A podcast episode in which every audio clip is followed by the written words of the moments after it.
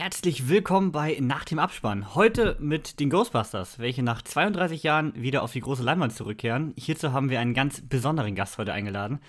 Dazu zwei dramatisch, katastrophal schlechte Sneak-Erlebnisse und eine Trashperle, die es sogar ins Kino geschafft hat. Folge 2 startet jetzt.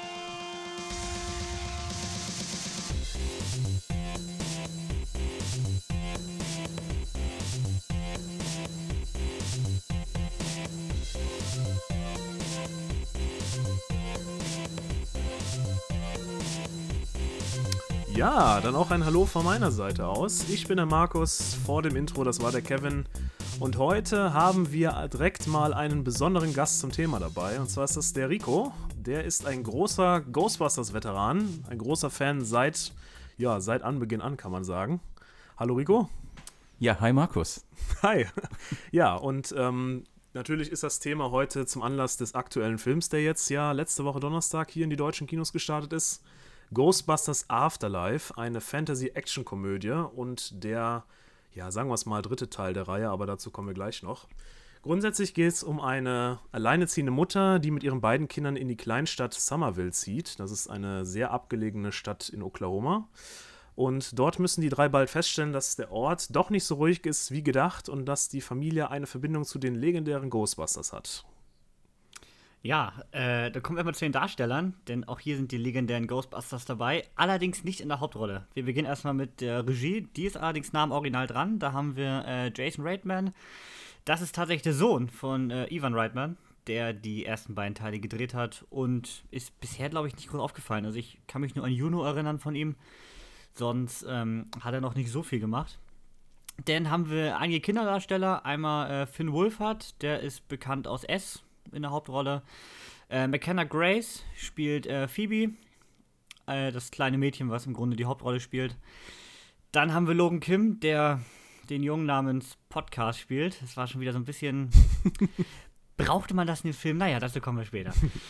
ähm, dann haben wir ähm, die Mutter, die die ganze Zeit mit äh, Paul Rudd rumflirtet und für die Story eigentlich nicht relevant ist. Und dann haben wir natürlich die legendären Ghostbusters mit Bill Murray, Dan Aykroyd, Ernie Hudson und äh, Harold Rames wird auch sehr schön gedacht, wie ich finde. Ja, dann ähm, vielleicht erstmal grob zur Meinung, bevor wir jetzt hier im Detailgespräch äh, mal beginnen. Ähm, ich habe ihn ja in der ersten Vorstellung bei uns gesehen. Leider gab es keine Mitternachtspreview am Mittwoch, sondern das war so eine halt reguläre, der lief einfach an. Ne? Und ähm, ja, dann haben wir uns da reingesetzt und ich hatte vorher nochmal den zweiten Teil gesehen und ich muss sagen, ähm, der Film hat mir sehr gut gefallen. Ich äh, fand, äh, im Gegensatz zu manchen anderen Filmen, war er ähm, nicht zu äh, überzogen. Er hatte witzige Momente drin, die mir sehr, die sehr gut passten, meiner Meinung nach. Und ähm, allgemein, äh, die Story war jetzt meiner, also es war nicht, war nicht jetzt sowas, wo ich jetzt sage, es haut mich jetzt komplett um oder es ist jetzt was komplett irgendwie Sensationelles, aber er hat in dem Thema sehr gut gepasst und deswegen fand ich ihn, fand ich ihn sehr schön eigentlich doch. Ja, ich fand ihn auch sehr nett. Also der hat jetzt äh, nichts im Grunde falsch gemacht, was 2016 ja ganz anders aussah. Ähm, also der hat mir komplett gefallen, hat aber auch nichts, also hat sich auch nichts getraut. Deswegen war das für mich jetzt doch so am Ende eigentlich das, was man erwartet, nichts Außergewöhnliches, keine großen Überraschungen. Deswegen fand ich ihn nur nett tatsächlich. Aber trotzdem dürfen sie aus meiner Sicht gerne mit dem Cast und mit dem äh, Ganzen drumherum weitermachen. Also auch die Kinderdarsteller fand ich durch die Bank weg gut. Ähm, nur im nächsten halt dann vielleicht ein bisschen eigenständiger. Also hier baut der Film halt mhm. schon sehr drauf, dass man um ganz viele Anspielungen auf den ersten Ghostbusters haben möchte. Ganze Story-Elemente übernimmt man ja komplett. Und natürlich auch mit dem Auftritt der alten Ghostbusters rundet das das Ganze nochmal extrem mhm. ab. Ja, und du, Rico, was sagst du dazu? Ja, also äh, als Ghostbusters-Fan, wie du es ja schon angekündigt ja. hast, bin ich tatsächlich ähm, sehr mit sehr gemischten Gefühlen aus dem Kino gegangen und musste wirklich das erstmal sortieren. Und ich glaube aber, ähm, was unterm Strich bleibt, ist, dass ich mich sehr gut unterhalten gefühlt habe. Mhm. Es war äh, ein, ein, sehr, ja, er hat gute Laune gemacht, der Film. Ähm, jetzt habt ihr natürlich auch schon ein paar Sachen gesagt, äh, die so auch so storytechnisch ähm, relevant sind. Ähm, ja, also so, so habe ich halt auch noch sehr gemischte Gefühle, wie gesagt. Ähm, mhm. Da war vieles, was bei, für mich dann doch nicht so gepasst hat, was vielleicht bei mir aber dann auch mit den sehr, sehr hohen Erwartungen zusammenhängt, ja. die der Film natürlich irgendwo erfüllen musste. Ne? Ja, das ist, glaube ich, bei dir so eine Sache, das ist, ähm, du hast die meisten Erwartungen daran gehabt. Ne? Wahrscheinlich, so, ja. Uns, ne? ja. Ähm, aber wie gesagt, unterm Strich bleibt super Unterhaltung. Ähm, ich, ich sage, das ist ein guter Feel-Good-Movie. Man ja, geht auf jeden Fall mit einer guten, einer guten Stimmung raus und ich glaube, von daher sage ich auch ein guter Film. Ähm, da stimmen alle überein, ne? glaube ich. Ja. Ne? So ja, rundweg gehst du da raus und du hast echt, ja, war, war ein schöner Film. Ne? Ja, aber ähm, es ist ja jetzt der, der dritte Teil und man muss ihn ja auch immer im Kontext zu den anderen Filmen sehen. Ne? Und, und ich denke mal, heute wollen wir uns so ein bisschen die Aufgabe machen, da ja auch in der Woche jetzt nicht so viel Relevantes kam, uns mal ein bisschen jetzt mit dem Thema im Detail zu beschäftigen und auch vielleicht mal im Vergleich zu den alten Filmen mal so ein bisschen den Film einzuordnen. Ne? Wir sezieren quasi. Ja. Aufbereiten. Am offenen Herzen. dafür ist Rico da. Ja, dafür ist Rico Weil da. Du hast, du hast gerade einen guten ja. Punkt gesagt, Entschuldigung. Genau. Ähm, du äh, sagst ja, dass der dritte Teil ist. Und ich, das war für mich, ähm, das war eine Sache, die ich jetzt, die mir Nachgang jetzt kam. Ich würde das anders sehen. Auch wenn okay. es offiziell der dritte Teil ist, ja. Wie würdest du es denn sehen? Sag mal. Ich sehe das, und das hat mir ein bisschen geholfen, den Film besser zu akzeptieren. Ich glaube, es ist für mich eher Spin-off als wirklich Fortsetzung. Mhm. Weil es geht um diese Familie Spengler. Jetzt äh, Überraschung. Ja, äh, mein Gott. Genau, und ähm, ja, das, es geht ja nicht mehr so um diese Ghostbusters selbst, sondern es ist ja eine neue Generation, die da jetzt äh, kommt. Mhm. Und äh, es geht ja storytechnisch, natürlich haben wir auch schon gesagt, sehr äh, in die Richtung der ersten, des ersten Films, aber sehe ich irgendwie, fühlt sich für mich eher wie ein Spin-off an, ähm, mhm. weil es so eine andere Geschichte hat, ein anderer Handlungsstrang, der jetzt aufgemacht wird, weißt du? Mhm ist ja auch was ganz anderes. Also ich finde immer Kinder als Hauptdarsteller zu haben, ist, finde ich, sowieso ein allgemeines Konzept, als wenn man jetzt hingeht und man äh, hat jetzt nochmal so ein richtiges, richtiges, einen richtigen Erwachsenencast und sowas. Ne? Ja, es sind natürlich ganz andere Probleme, ja. die, sag ich mal, Jugendliche, junge genau. Heranwachsende irgendwie ja. äh, sich stellen müssen, als dann äh, die mit, ich glaube, die, die, Bill Murray, Dan Aykroyd, Harold Ramis, die waren ja auch schon in ihren 30ern, die waren ja gestanden. Mhm. Ja, klar, zu der Zeit, ne? Ja. Was haltet ihr denn von der Entscheidung, dass man sich für Kinder entschieden hat als Hauptdarsteller? Ja, also ich, ich finde es ich find's ein guter ähm, Einstieg jetzt, wenn man jetzt, also es ist ja schon länger nichts mehr Gutes gekommen, ähm, zu dem einen Film davon, vor ein paar Jahren reden wir ja gleich nochmal drüber. Aber es ist, sag ich mal, wenn man jetzt nochmal sagt, man will ernst nochmal an das Thema rangehen, finde ich es eigentlich gut, weil Kinder lernen ja auch immer so, ähm, ne, die haben ja auch quasi, Finger, der Film fing ja an und die wussten noch gar nichts und am Ende haben sie die Welt wieder vor dem Unheil gerettet. Ne? Und das ist, ähm, die, die, so konnte man das Thema relativ nochmal neu erklären, so ranführen. Ne? Und das fand ich halt toll, dass man, dass das halt, die das somit sehr gut genutzt haben. Ne? Das ist halt der Vorteil, wie als wenn du jetzt erwachsene Leute da reinschickst. Ne? Ja, das fand ich tatsächlich auch eine gute, eine gute Entscheidung, auch weil man dadurch ja auch sich viel offen lässt für folgende Filme. Also gerade selbst wenn man jetzt wieder ein bisschen wartet, hat man die Möglichkeit, dass die dann noch ein bisschen älter sind, wenn man dieselben Darsteller nimmt. Ja. Also man hat sich da viele Möglichkeiten geschaffen, würde ja. ich mal sagen. Ja, das finde ich auch eine gute Sache eigentlich doch. Wenn es denn zu einem weiteren Teil kommt. Ja, das also ist das Frage. ist ja auch immer so die Frage. Also finanziell ist es ja jetzt das erste Wochenende, sind wir ja gerade erst, wir haben jetzt Sonntag. Äh, war es jetzt nicht der Burner bisher? Also rein aus Deutschland bestehen bisher nur Zahlen. In den USA werden die erst am Montag erscheinen, morgen. Aber wir haben jetzt am Starttag 16.000 Kinogänger gehabt. Im Vergleich, Im Vergleich der McCarthy-Film aus 2016 hatte genau das Doppelte, 32.000. Ja. Das ist natürlich schon äh, nicht schön, gerade für Studio. Ja, der Film hatte ein wesentlich kleineres Budget, ne? Das 75 ja, Millionen waren es, glaube ich. Aber ich meine, der mit, der mit McCarthy war sauteuer, ja, oder? Der war richtig teuer im Vergleich. Ja. Wir haben es ja aber auch gesehen im Kino. Also wir haben es alle gesehen. Ich meine, gut, Rico, du, ja. hast, du hast OV geguckt, ne? O ich habe OV geguckt, ja. Ähm, da waren ja sowieso mal ein bisschen weniger, aber ich saß äh, in der besten Vorstellung, also am, am, zumindest am Erscheinungstag, Freitag nicht, sondern Donnerstag, äh, abends, beste Zeit, äh, größtes Kino, Atmos, alles, alles was geht. Und das Kino war leer. Also ich saß vor uns, also rechts und links saßen noch ein paar von uns, hinter uns ein bisschen, aber da war nicht ansatzweise so voll wie in der 15. Woche Eternals wahrscheinlich. Also, also wir haben ihn auch am Donnerstag 1945 gesehen und wir waren neun Personen im Kinosaal. Das ist krass, ne? Und um das nochmal einzuordnen, die Zahlen, ähm, wir sind jetzt in der achten Woche von äh, No Time to Die von James Bond und der hat ähm, an diesem Wochenende wohl mehr eingespielt als Boah. Ghostbusters. Also jedenfalls hat er am äh, also die, sind die Prognosen stand jetzt besser. Ja. Die Zahlen, die kommen ja erst morgen. Auf jeden Fall hat er wohl nicht einen allzu guten Start hingelegt. Krass. Ja, das ist, das denke ich mal, kann man festhalten, ne? Aber es hat ja auch mit einem, ich, also wir denken es zumindest, glaube ich, ne, dass es mit einem Film auch, der 2016 kam, zu tun hat, oder? Ist so meine Theorie auch, ja. Mhm. Ja, ja. Mhm. Ja, der hat viel Und die. Frage finde ich, und eine Sache, die Frage ist, glaube ich, äh, welche Zielgruppe wollte man ansprechen mit Ghostbusters Legacy? Mhm. Also auf wen wollte man hinaus? Wollte man ein netter Familienfilm sein, den aber natürlich dann als Zielgruppe viele haben, die die Original vielleicht gar nicht mehr kennen? Wollte man unbedingt die alten Fans zurückholen? Was natürlich auf jeden Fall ein Punkt ist, aber wenn das der einzige Punkt ist, reicht es wahrscheinlich auch nicht für einen Blockbuster. So ist die Frage, also wen wollte man damit abholen und hat man das erreicht? Ja, ja, verschiedene Ansätze, ne?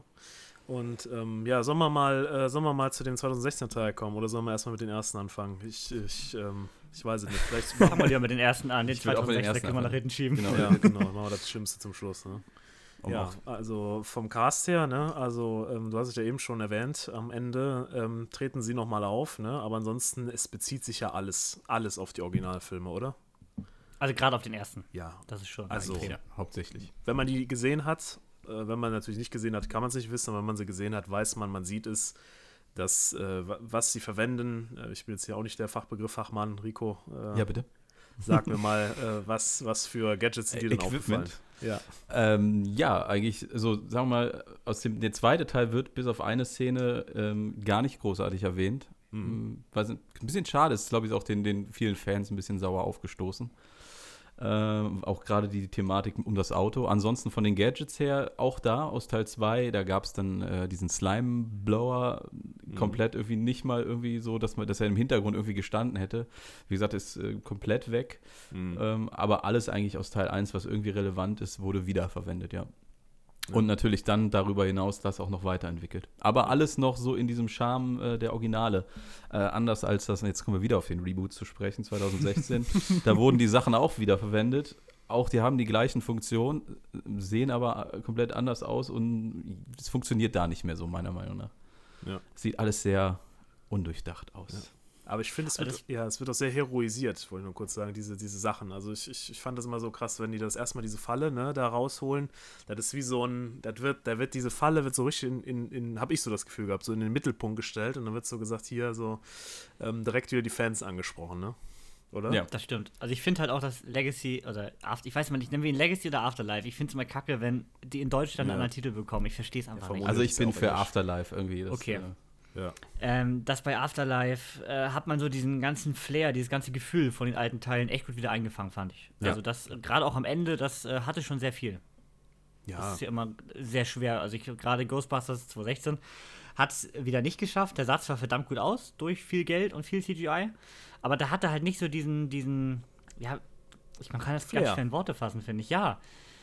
Ich weiß, ich weiß auch gar nicht warum, also was mich darin noch stört, aber irgendwie der wirkt noch handgemachter. Der Cast Klar ist da auch vielleicht? viel CGI drin, aber dieses ganze Gefühl, wie der Film einfach gemacht ist, das hat einfach so, es ist, ist ein bisschen heimelig. Ich habe den auch nicht mehr so in präsent, ne, diesen 16er-Film, aber ist das nicht, das ist doch komplett auf diesen äh, Pipi-Kacke-Humor von Ja, der äh, McCarthy da, ne, oder? Ja, ja. ja. Ganz Ja. schlimm. Also, Das, das ist auch so ein bisschen, äh, glaube ich, das Problem von dem Film. Man kauft es ihnen halt einfach nicht ab, wer sie sein wollen. ja. Ganz schwierig. Also, ist einfach ein klassischer Paul Feig und äh, Melissa McCarthy-Film, ähm, aber halt mit Ghostbusters-Theming. Ja. ja, wahrscheinlich. Also, ich sag mal so, mit den alten Hauptdarstellern, da hat jeder sein, jeder Charakter ist äh, unique. Du Ja. hast also diesen ungläubigen Bill Murray oder Peter Venkman dann, du hast diesen Geek, ähm, Egan Spengler.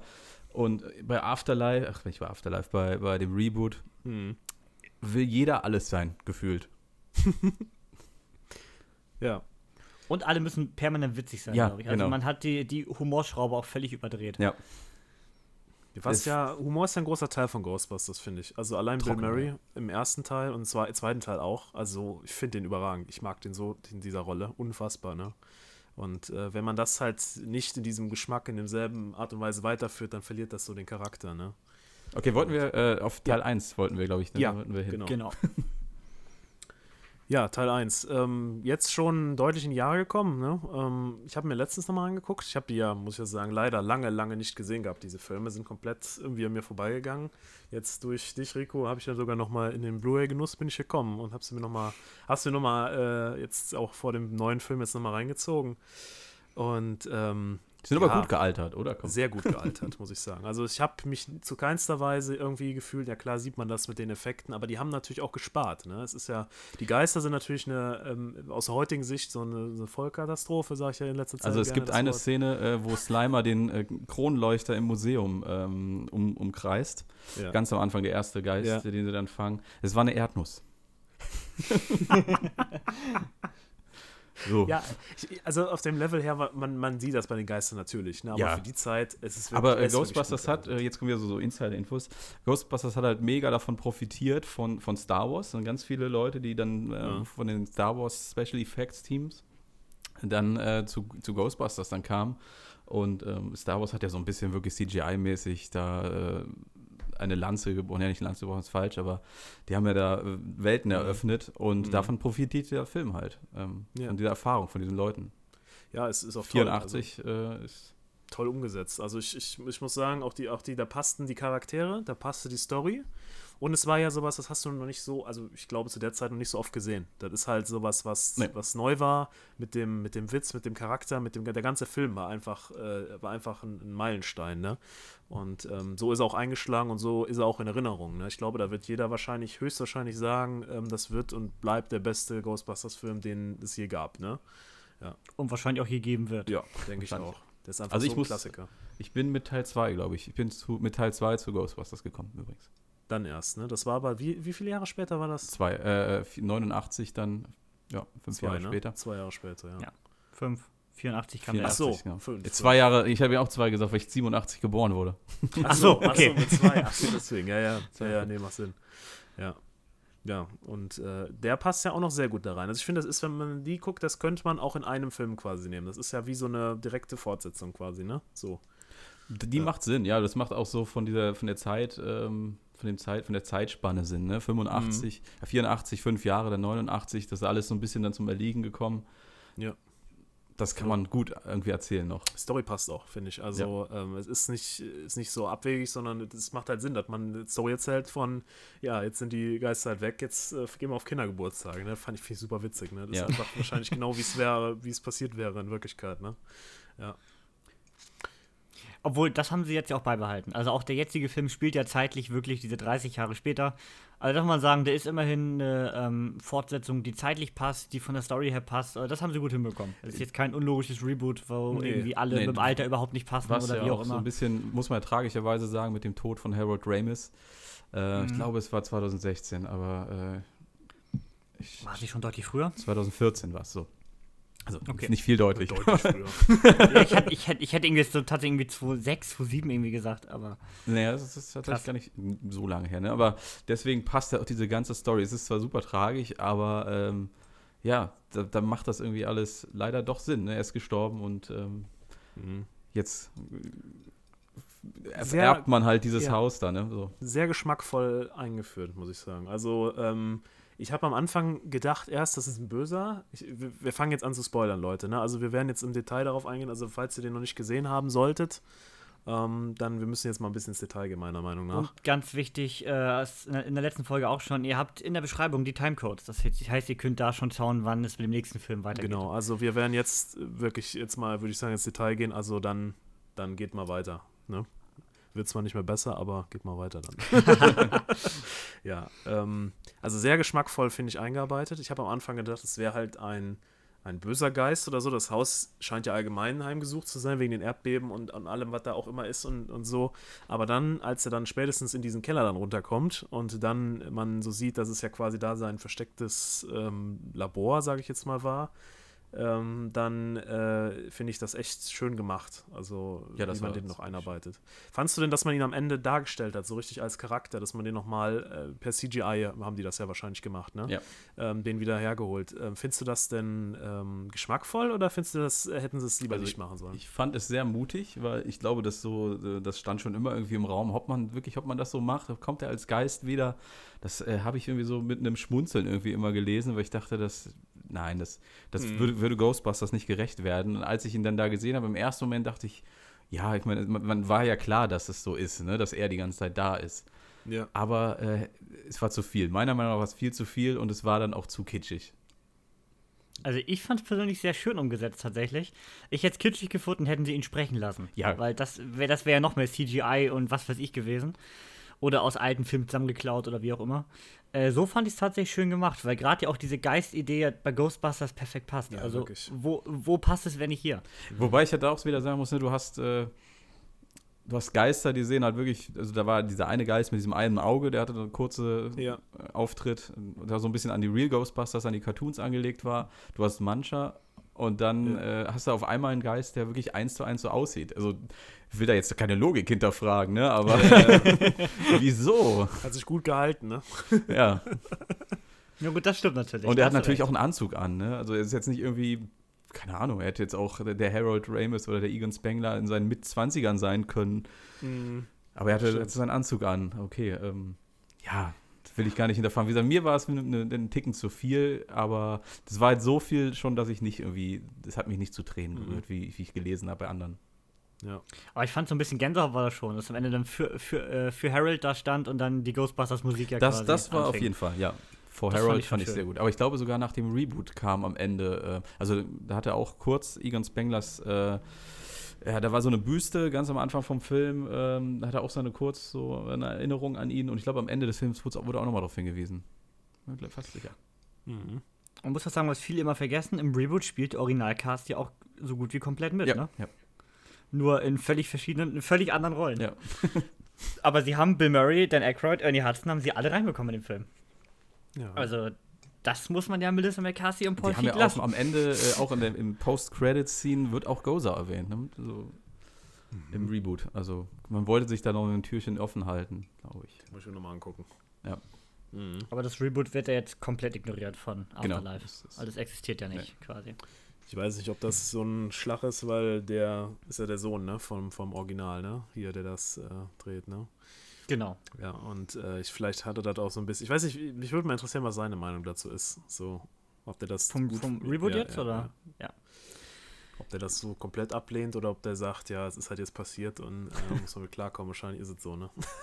Gut, es macht halt auch einfach keinen Sinn, in der Story, weil es war ein Reboot. Also es tauchen ja, wie gesagt, Bill Ja. Murray und so auf, aber in anderen Rollen. Das heißt, du kannst ja nicht mal sagen, dass du das in die Story einwebst, weil dann macht es ja gar keinen Sinn mehr. Nee. Man könnte so Weil dieser Film, den kannst du nicht mit einweben, das ist nicht machbar. vielleicht so ein, weiß ich nicht, Paralleluniversum. ja, genau. Neuen Spider-Man kommt der dann auch noch. ja, genau. Ich meine sogar, dass Dan Aykroyd, der spielt, glaube ich, einen Taxifahrer im Reboot und ähm, macht auch noch so eine Anspielung auf so einen Klasse 5 Dunst. Die diskutieren, glaube ich, darüber, was das denn jetzt für ein Geist war und äh, Dan Aykroyd hat sie dann irgendwie korrigiert oder so. Also, äh, ja, deswegen sage ich, das könnte man so in so ein Paralleluniversum packen, dass er irgendwie zwar weiß, dass das existiert, aber er fährt jetzt dann halt doch Taxi und ist kein Geisterjäger geworden. Man muss ja sagen zum Reboot, äh, also ich habe dem Reboot 0,5 Sterne gegeben, weniger geht nicht. Mhm. Oh. Ähm, es liegt aber natürlich daran, dass es ein Ghostbusters-Film ist. Also wäre es jetzt eine Melissa McCarthy-Komödie mit Geistern gewesen, aber ohne die Ghostbusters-Lizenz, sag ich mal, Ja. Wäre es wahrscheinlich so eine 2 gewesen, ne? Mhm. Der wäre jetzt nicht gut gewesen, aber nicht dramatisch schlecht. Ich glaube, das ist einfach dieser grundsätzliche Hass, wie man da mit der Ghostbusters-Lizenz einfach umgeht und die mit Füßen tritt. Ja, es ist glaub, einfach, das ist der das Name steht da Problem. drauf und die Leute gehen da Genau. rein. Das ist halt das, was ich so, ja gut, jetzt beim neuen sieht man es ja, ist ja auch nicht immer der Fall, aber ähm, da, glaube ich, ist das einfach so gemacht worden und das finde ich nicht toll. Das mag ich nicht so weit. Und dann so ein Frauenthema daraus zu machen, ne, wir haben das ja schon mal öfters hier, jetzt auch in der letzten Folge hatten wir das Thema ja auch, alles in Ordnung, aber, aber nicht so. Ne? Nicht so überzogen und nicht so ähm, auf dumm wieder gemacht. Ne? Das Schlimmste im ganzen Film fand ich hier Chris Hemsworth als Genau. dämliche Sekretärin. Ja. Das war. Ja, das ist ja auch, das ist, also ich finde es, ich weiß nicht, ich will es jetzt nicht sexistisch nennen, aber ich finde es schon, also schwer daneben, ne? Also keine Worte. Ja, Ja, also der Film dreht, wenn du es so siehst, die Sexismusdebatte direkt um. ja ne? klar. er, er stellt die Männer blöd dar. Klar. Aber wiederum, Melissa McCarthy-Filme haben ja immer einen großen Frauencast. Also ich würde das jetzt gar nicht so auf den Film beziehen. Ja. Also ich glaube, Paul Feig und Melissa McCarthy haben halt ihre Formel gefunden, die auch super funktioniert. Ich meine, sie hat ja einen gu- guten Erfolg mit ihren Filmen, sehr Mhm. regelmäßig. Ähm, außerdem so schlimm wie so, so schlimm wie Super Intelligence war er dann auch nicht. ähm, aber ja, also ich meine, ich glaube, wie gesagt, ohne Ghostbusters Lizenz wäre der Film nicht so gehasst worden, wie er am Ende gehasst wird. Also ich glaube, der Film hat sich selber schwer gemacht. Also ich Ja. glaube, also er hatte auch seine Momente, aber er hatte natürlich ein sehr, sehr schweres Erbe anzutreten einfach. Ne? Das Ja. ist das, weswegen wir auch die alten Filme jetzt nochmal thematisieren. Es ist ja nicht so, Mhm. man hat Jahr, Jahre, Jahrzehnte lang gewartet, dass es eine Fortsetzung gibt. Und mhm. ähm, das äh, war das Reboot halt ähm, gar nicht. Es konnte da nicht, nicht überhaupt nicht irgendwie anknüpfen. Nee. Diese Erwartung erfüllen, leider. Wie fandet ihr denn jetzt die allgemeine Story? Das würde ich gerne nochmal thematisieren, weil. Von, von dem ich, neuen. Von dem neuen, jetzt genau. Weil ich fand halt, ähm, das war so ein kleiner Kritikpunkt von meiner Seite. Ich fand es sehr an den ersten Teil. Also, ich meine, gibt es keine anderen Themen? Also, ich, ich hätte mir vielleicht gewünscht, dass sie andere Probleme haben und nicht wieder im Endeffekt eins zu eins dasselbe wie im ersten Teil kommt, oder? Ja, gut, das äh, ein bisschen wie bei Star Wars, ähm, das Erwachen der Macht. Äh, ja. Man kann einfach noch einen größeren Todesstern bauen. Und ja. das ist wirklich das gleiche Prinzip wieder. Ich meine, äh, Indiana Jones sucht auch immer wieder nach irgendwas. Äh, es funktioniert auch. Also, ja, das ist natürlich wieder genau. Meistens, ja. Er findet es am meisten, genau. Ähm. Also ich fand, du hattest genau da ein Pro und ein Contra quasi. Also der Film äh, fand ich gerade gut, weil er nicht größer sein wollte. Also er hat jetzt nicht, er wollte jetzt nicht unbedingt auf Ghostbusters 1 und 2 nochmal einen draufpacken von der von den Geistern, von wie groß und wie krass alles ist. Also ich fand halt gut, dass der Film so ein bisschen bodenständig geblieben ist. Andersrum war auch das Problem, der Film hat sich halt nichts getraut. Also er hat sogar den Bösewicht aus dem ersten Teil recycelt quasi. Ja. Und hat auch sonst natürlich viel mit dieser Nostalgie-Geschichte gespielt und hat sich halt nicht viel getraut, sich selbst mal irgendwie zu entwickeln. Ja, genau. Ich habe dein Review auch gelesen gehabt und äh, direkt nach dem Kinobesuch und da habe ich schon zugestimmt. Also da hast du mir schon aus der Seele gesprochen. Okay. also wir haben ja im Grunde, wie du sagst, der, der Bösewicht ist ja wirklich recycelt worden, aber kann man jetzt auch wieder sagen, die haben ja wirklich diese, diesen Bösewicht und das ganze Problem, was ja im ersten Teil war, haben sie ja einfach ähm, weitergesponnen und haben die, die Wurzel des allen Übels quasi ja ähm, thematisiert und behandelt. Ja. ja, also dass die Story Sinn macht, das möchte ich nicht absprechen. Aber trotzdem war es natürlich jetzt nicht die kreativste Idee. Nein, mhm. absolut nicht. Auch nicht, ähm, dass natürlich auch die, der, dieser Endsequenz wirklich, wie sie den, den Endgegner, sag ich mal, dann da äh, gegengetreten sind, war schon sehr ähnlich und ja, hast du gesagt, mir hast du ja auch gesagt, sogar die, du, ich weiß nicht, dann müssen wir vielleicht am Dienstag, wir gehen ja am Dienstag nochmal schauen, Rico ja. und ich. Äh, für dich das erste Mal in Deutsch, für mich einfach nochmal noch mal zum, zum nochmal schauen. Ähm, du hast ja gesagt, die hätten die Szene ja, hast du hast das Gefühl gehabt, eins zu eins quasi, ne? Wie da waren also, einige Szenen, die ähm, gerade zum Ende hin, die auch wirklich recycelt wirkten, was auch zum Teil daran liegt, ah, das, das, ist ja, dass ich mal nicht feier ist. Ich habe es auch am Anfang sehr gefeiert. Die haben ja wirklich auch den Soundtrack eins zu eins quasi mhm. wiederverwertet. Fand ich super. Aber wenn dann die Musik und die Bilder wirklich sich so gleichen mit dem Original, dann denke ich mir manchmal wirklich, dass selbst mir zu viel gewesen. Ne? Da waren Szenen am Ende, wo Podcast äh, mit diesem Marshmallow-Schleim äh, aus dem Auto steigt und genau diese Szene hat Dan Aykroyd, war dann witzigerweise, hat Dan Aykroyd ihn dann oder äh, Ray ihn dann auch angesprochen, äh, genauso im, im Originalfilm sich dargestellt wo du übrigens die Marshmallows erwähnst, ich fand die Szene im Supermarkt, die war wahnsinnig oh, cool. Ja. Also da hatte ich eine Menge Highlight, Spaß. wirklich. Also ich konnte nicht mehr. Ich habe wirklich laut, also ich lache selten im Kino richtig laut. Ne? Vor allem, wenn du sechs aber, Leute im Kino sind. ja, aber, aber, wir, haben, also wir haben das ganze Kino äh, voll gemacht mit dem Lachen. Also das war unfassbar. Ich fand die sowas von witzig. Aber war ein bisschen viel auf einmal. Ich musste mir unbedingt nochmal gucken, weil da ja passiert ja acht Sachen in einer ja, Szene ja. immer gleichzeitig. Ne? Also zur Erklärung, äh, das ist jetzt für die Leute, die den noch nicht jetzt, ja gut, dann, dann hoffe ich, guckt ihr jetzt nicht. Es gibt aber gibt, gibt extra eine Szene, die, die ja. gab im Trailer, gab einen extra separaten Trailer nur über die Mini-Stay-Puffs. Aber die haben nicht alles gezeigt, ne? Die haben ja, Doch, ich glaube, das war fast die ganze Szene, ja. Echt? Hm, fast. Also die haben ja diesen, dieses quasi dieses, diesen Gag ja mittlerweile mit denen schon, also, äh, also, also super animiert, super simpel animiert, aber trotzdem äh, so, Sehr dass man liebevoll. das ja, liebevoll gemacht, wirklich. Simpel, aber liebevoll, kann man nur sagen. Ja. Und dann, also. ich, muss, ich muss auch zugeben, das ist jetzt nicht, nicht äh, ein Siegel für Qualität, aber ich hat diese ganze Szene so sehr an Sausage Party erinnert. Ja. ja. Mit den ganzen äh, lebenden Lebensmitteln da, was im Grunde nur Marshmallows waren, aber trotzdem, das war äh, also ich musste im Kino sehr an Sausage Party denken. Ja. Gerade als sie, sich, als sie sich gegenseitig umgebracht haben, da im Mixer und so die weiter. Die haben sich ja die ganze Zeit den umgebracht. Man denkt erst so, wenn er anfängt, so, ey, das ist ja eine ganz niedliche Szene und dann auf einmal killen die sich ja alle nur noch, ne? Ja. Ja, Highlight, also wirklich. Ja, es war sehr. Alles fand ich auch sehr ja. gut. Ja. Toll. Ja, ansonsten, auch von der Animation her, fand ich ähm, die, wie heißen denn nochmal diese, die Katzen da, wie, die Hunde da? Terror, Terror Dogs. Terror Dogs. Die fand ich, ähm, du hast gesagt, ähm, haben die auch eine Puppe verwendet? Ja, der, ne? genau nach dieser Mini-Marshmallow-Mann-Szene äh, ja. sieht man ja diesen Terror Dog, wie er da in dieser in diesem Hundefutter äh, verschwindet. Witzig, ne? Super gut. Und ähm, also da bin ich mir hundertprozentig sicher, dass das eine, eine Puppe ist. Und nicht CGI animiert Und ist. das ist auch ein bisschen so ein einzigartig, ne? Also Das machen Genau. ja nicht mehr viele Filme sich so eine Arbeit, ne? Ja, also- aber das war auch in den Originalfilmen so, ne? Aber gut gemacht, ne? Ja. Ja. Ja, also allgemein auch, auch witzige Szenen. Ich denke auch danach, wo er dann aus dem Supermarkt rauskommt, dann sich aufs Auto vorne setzt, dann platzt erstmal die Reifen. Ne? Also das ist, ist äh, ich finde, sehr, sehr gut in Humor eingearbeitet. Das gibt mir auf jeden Fall für meine, aus, von meiner Seite einen großen Pluspunkt. Ne? Ja, Ja. Sehr geschmackvoll. Ja. Doch, es war auf jeden Fall ein sehr schöner Film. Also auf jeden Fall ein deutlich besserer Nachfolger, als was man 2016 versucht hat. Auf jeden Fall. Und ich finde halt 2016, da hatte viele Probleme. Ich finde, man kann es immer auf gar nichts Bestimmtes irgendwie runterbrechen. Also, ähm, auch wenn man jetzt sagt, äh, muss das jetzt sein, dass man da, was du gerade meintest, den kompletten Frauencast mit McCarthy Ja. nimmt? Ähm, naja, dann kannst du auch sagen, warum haben andere Filme immer einen kompletten Männercast? Ja, das ich- deutlich öfter passiert. Also, es, ich finde, das ist gar nicht das Problem. Ich finde, ich glaube, ich habe ein Riesenproblem mit Melissa McCarthys Humor. Ich glaube, da tue ich mich ganz schwer mit. Mhm. Äh, der zieht bei mir einfach nie.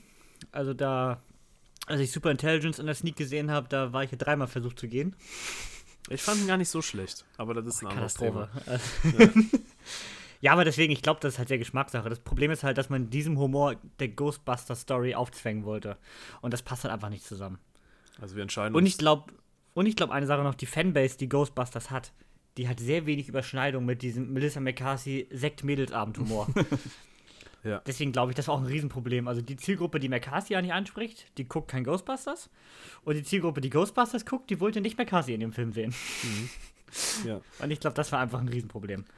Also wir entscheiden uns quasi allgemein, wir vergessen das Reboot und setzen den jetzt mal auf Platz 3, beziehungsweise auf, ähm, wie du so schön gesagt hast, ein nochmal, wie hast du es so gesagt, Rico? Ein, der Film ist ein, kein, kein dritter Teil, sondern ein. Achso, ein, ein- der, der Reboot jetzt oder der Afterlife? Nee, der, jetzt der neue, der jetzt. der After- also für, für mich ist er ein Spin-off, aber Spin-off. vielleicht habe ich die Meinung auch exklusiv. Nee, finde ich nicht. Also ich finde, klar ist die Story passt, aber ich finde, es ist ein Spin-off. Und ähm, wie siehst du das denn, Rico? Ähm, würdest du dir noch einen, einen, einen weiteren Teil wünschen oder weitere Teile? Sagen wir mal so. Also da kommen wir auch mit der, also Ja. okay, ich habe diese Post-Credit-Szene nicht gesehen. ja. Spoiler. Ja. ähm, äh, Aber die erste hast du noch die gesehen, erste habe ich noch gesehen, fand ich Sigourney auch sehr Weaver? charmant, ja. Und, Weil als ich gesehen habe, äh, Anne Sigourney Weaver, habe ich erst überlegt, wo war sie denn jetzt Ich- im Film? Das dachte ich mir ist sie auch. irgendwo im Hintergrund gelaufen, saß sie Ja. vielleicht in dem Diner, fuck. Und dann äh, kam diese Szene, die war auch super schön gemacht, weil das war auch Mhm. Bill Murrays Stärke. Ne? Das, ähm, äh, als Geisterjäger selber tut er sich, glaube ich, immer noch nach wie vor schwer mit der Rolle, aber da ist er wirklich aufgeblüht, fand ich super. Dann bin ich aber auch gegangen, weil, und jetzt kommst du auf deine Frage. Darf ich einmal kurz Ja. was zu der ersten Szene sagen? Ähm, ich finde auch immer, also Bill Murray hat ja immer diese Sch- Grundcharmante, auch in jedem Ja. Film. Also auch in der Hinsicht, er spielt ja eigentlich immer sich selbst. Also wenn ich jetzt überlege, wenn ich täglich Grüß das Murmeltier gucke, da spielt Bill Bill Murray keine groß andere Rolle als in Ghostbusters. Genau. Also er hat einfach dieses grundcharmante, ähm, ich finde auch die deut- deutsche. Synchro passt so, passt so perfekt zu ihm, das ist der Wahnsinn. da bin ich Also es gespannt. gibt sehe ich wenig. Synchros, die so gut passen wie die von Bill Murray. Oh, Synchro ist ein Thema für sich wieder. Ähm, können wir gleich auch mal anschneiden. Aber auf deine Ja. Frage, Markus, ähm, ob ich denn glaube, dass es da noch, ein, noch einen zweiten Teil von gibt. Äh, vielleicht sehe ich es anders, wenn ich diese Post-Credit-Szene sehe. Aber ich Mhm. bin ja aus einem guten Grund aus dem Kino gegangen. Ne? Vielleicht, weil ich auf Toilette musste. Aber auch, weil für mich die Story, sie war abgeschlossen. Ne? Es war so, ich war wirklich ja, um mal so in dieser Geister, in diesem Geisterbildnis zu bleiben, ich bin ins Licht gegangen und war, es war für mich okay, Ghostbusters war, ist jetzt abgeschlossen. Ich habe nochmal Harold Ramis gesehen, ich Ja. habe die drei nochmal im Anzug gesehen, da sind wir mal ehrlich, die sind alle in ihren 70ern jetzt. Dass die jetzt nochmal diese Anzüge anziehen, das kauft man ihnen jetzt auch nicht mehr ab. Es ist auch mal Okay. gut irgendwann. So, jetzt folgendes, folgendes Szenario. Es kommt auf jeden Fall noch ein Film, sagen wir mal jetzt theoretisch, es kommt noch einer. Welchen würdest du dir denn, oder wie sollte er denn sein für dich, Rico? Würdest du dir gerne so einen komplett nochmal, wir, wir versetzen uns in die 80er nochmal zurück und drehen nochmal in, in New York. Oder, weißt du so, was, Ja, ja, was, was- was, was- möchtest du, was- was, wie möchte ich würdest sehen? du diesen Film machen, wenn jetzt noch einer kommen würde? Du darfst jetzt Ghostbusters Genau. hier pitchen. Es kommt einer, es muss einer kommen. Also die Option Nein gibt es nicht. Es kommt einer, aber wie würdest du dir den wünschen? Also, ich fand ja die, die Kinderschauspieler, sind es noch Kinder? Ja, doch, teilweise sind es noch Kinder. Ja. Super, aber wenn man jetzt wirklich wieder den nächsten Schritt machen will, du kannst da jetzt nicht sagen, ähm, McKenna Girl, Phoebe und, und ihr Bruder, weiß- wie heißt denn ihr Bruder? Weißt du das? Wie- Trevor. Trevor, genau. Ja. Äh, die, war schon, bedeutend der war, ne? Ja. Genau, die, die, die übernehmen jetzt diese Feuerwehrwache und gründen äh, mit, mit 15 und 12 da jetzt dieses Business. Kauft man ihn nicht ab. Fängt, also jetzt müsste man ja hingehen, vielleicht zeigt man die gleichen Darsteller mit anderen Schauspielern halt 20 Jahre später oder 10 Jahre später. So, dass sie das Geschäft jetzt wieder aufgreifen. Also schon so klassisch, ne? So ich glaube, wenn, dann würde ich, wenn du, wenn du jetzt wieder die, die, die Schauspieler von jetzt nimmst und würdest den Film nächstes Jahr drehen, dann wird man sich wieder fragen, ist es jetzt wieder was Neues? Ist es jetzt wieder dasselbe oder ist es jetzt mehr wieder Stranger Things? Ja, stimmt. Ganz schwierig. Man kann ganz viel, man kann ganz viel falsch machen jetzt, ja. Ja. Die Frage ist, würdest du gerne noch einen weiteren Teil haben wollen oder sagst du Nö, lieber also, so jetzt bin ich eigentlich, wie gesagt, ich bin, für mich reicht's. War okay. okay. Vielleicht denke ich, ich in fünf Jahren anders, aber ja. Also ich finde stand jetzt auch, das war eigentlich ein guter Abschluss. Das war, ich habe es auf dem Review geschrieben, so ein bisschen wie so ein Reunion-Special. Alle waren nochmal da, jeder ja. hat nochmal Spaß gehabt. Äh, das ist ein guter Abschluss, das finde ich tatsächlich auch. Man hat es nochmal der aktuellen Generation vielleicht näher gebracht. Mhm. Weiß nicht, also war jetzt, also ich finde, der Film hat nichts falsch gemacht. Der hat Spaß gemacht. Ähm, also ich habe ihm jetzt eine 3 von 5 gegeben. Ich habe 4 Sterne gegeben. Ich habe ihm auch 4 gegeben. Okay. Aber ich habe zum Beispiel, ähm, ich habe letztens erst ähm, The Peanut Butter Falcon gesehen. Oh, den muss ich unbedingt Sehr schöner Film. Auch es ist doch so ein Road-Movie und ähm, geht um Freundschaft. Ne, und, so. und dann habe ich so versucht zu vergleichen, wie habe ich mich nach dem Film gefühlt. Und es ist, da sage ich wieder, dieses Feel-Good-Movie-Gefühl, wenn du rausgehst und du hast einfach, du hast danach positives Gefühl gehabt. Und so ging es mir mit, einfach mit Ghostbusters auch, auch wenn jetzt Ghostbusters drauf stand. Mein Gott, ich sage auch, ich hätte die drei äh, alten Schauspieler nicht in der Rolle gebraucht. Und das spricht eher für mich, für den Film und für die neuen Schauspieler. Mhm. Für neuen Cast. Achso, dass du eigentlich theoretisch die drei am Ende nicht gebraucht hätte hättest. Der Film also auch ohne genau, die funktioniert hätte, Für mich hätte es auch so funktioniert. Ich fand es sowieso ein bisschen. Ja. Ja, es ist, glaube ich, für dieses typisch amerikanische, dann kommen die Helden aus dem Feld gelaufen und man weiß gar nicht, was Wann, jetzt? warum ja. und wie eigentlich. Genau, deswegen ich fand das auch wieder alles so ein bisschen. Aber ich war begeistert. Bill Murray konnte noch nach hinten greifen zu seinem, äh, äh, wie heißt das Ding dann? Proton Pack. Der, Genau. Also das hat alles noch geklappt. Also so äh, auf sind sie doch noch nicht. ja, das äh, und Ernie Hudson ist ja, ist ja Wahnsinn. Der Mann sieht ja aus, als äh, hätte er ja, Ghostbusters letzte krass, Woche ja. erst zu Ende gedreht. Also den ersten. Das ist ja auch der Einzige, der im Interview schon meinte, dass er nochmal Bock hätte ja. auf einen weiteren Film. Also der hat ja tatsächlich, der hat nochmal Bock. Dazu muss man auch sagen, wie Bill Murray steht ja zu diesem ganzen Franchise sehr skeptisch. Ich stehe mir sehr skeptisch. Ja. Hat Teil 2 auch nicht gerne gemacht, findet ihn auch nach wie vor nicht gut. Ja, das, äh, das, ich finde, vielleicht schwingt das jetzt bei mir wieder, also ich, so tiefer man gräbt bei diesem Film, umso tiefer man da gräbt, desto mehr findet man. Gerade mhm. als Ghostbusters-Fan ist es natürlich, liegt das dir offen, ne? Und du, wenn du halt weißt, wie Mary zu Ghostbusters steht, dann schwingt das einfach in so Szenen mit, ne? Und das kannst du, also ich konnte es nicht ausblenden und ähm, deswegen sage ich, die Szene mit Sigourney Weaver, die war gut, da war ich beseelt, aber davor, ja, hat man ihm das ein bisschen angemerkt, finde ich. Dass, dass, er keinen Bock hatte, meinst du? Oder? Ja, dass er nicht so, jetzt nicht, nicht mehr so wohl drin fühlt, jetzt nochmal diesen Flight Suit anzuziehen und das Proton Pack und äh, da jetzt nochmal Geister zu jagen. Ich glaube. Ja, okay. Ja, vielleicht ist mein Eindruck, aber vielleicht achte mal. Also, also ich habe den ja OV gesehen. Ich weiß nicht, wie weit das jetzt mit reinspielt. Also ich hatte das Gefühl, in dieser ersten Szene, wo er auftaucht, war er noch sehr und nicht unsicher. Ich glaube, der ist, ist, ja nicht mehr unsicher am Set, aber er war ja nicht so, hätte nicht so Bock und wurde dann wärmer. Als er dann so mhm. sich so zu Phoebe runterkniet und dann sagt, ähm, also im Original, im OV hat er dann ja auch wie so, I like your style. Ähm, dass, dass, er, dass er, da, da ist er so aufgetaut. Ich glaube, da habe ich gemerkt, okay, macht es dann doch Spaß gemacht, auch gerade mit den Jungen. Mhm. Also er ist ja auch wirklich alt geworden. Ja. Also ich habe ihn echt auch lange nicht mehr gesehen, auch hat er nicht im Kopf, wie er aktuell aussieht, dachte ich schon, hui. Also der ist alt geworden. Das ja, ist schon krass. Das stimmt. Hatte ich so gar nicht äh, vor Augen. Ja. Ja, ähm, dann habt ihr noch irgendwas, was euch noch auf der Seele Ja, also liegt? Synchro wollte ich noch sagen. Synchro, ja. Weswegen ich ihn auch in OV gesehen habe. Ähm, ich finde es spannend, weil du, Kevin, du hast ja gesagt, die deutsche Synchro wäre super gewesen. Also von Bill Murray. Ja, okay. Vom Rest habe ich jetzt nicht explizit drauf geachtet. Ich finde nur, die Stimme passt halt auch in anderen Filmen halt immer dieselbe.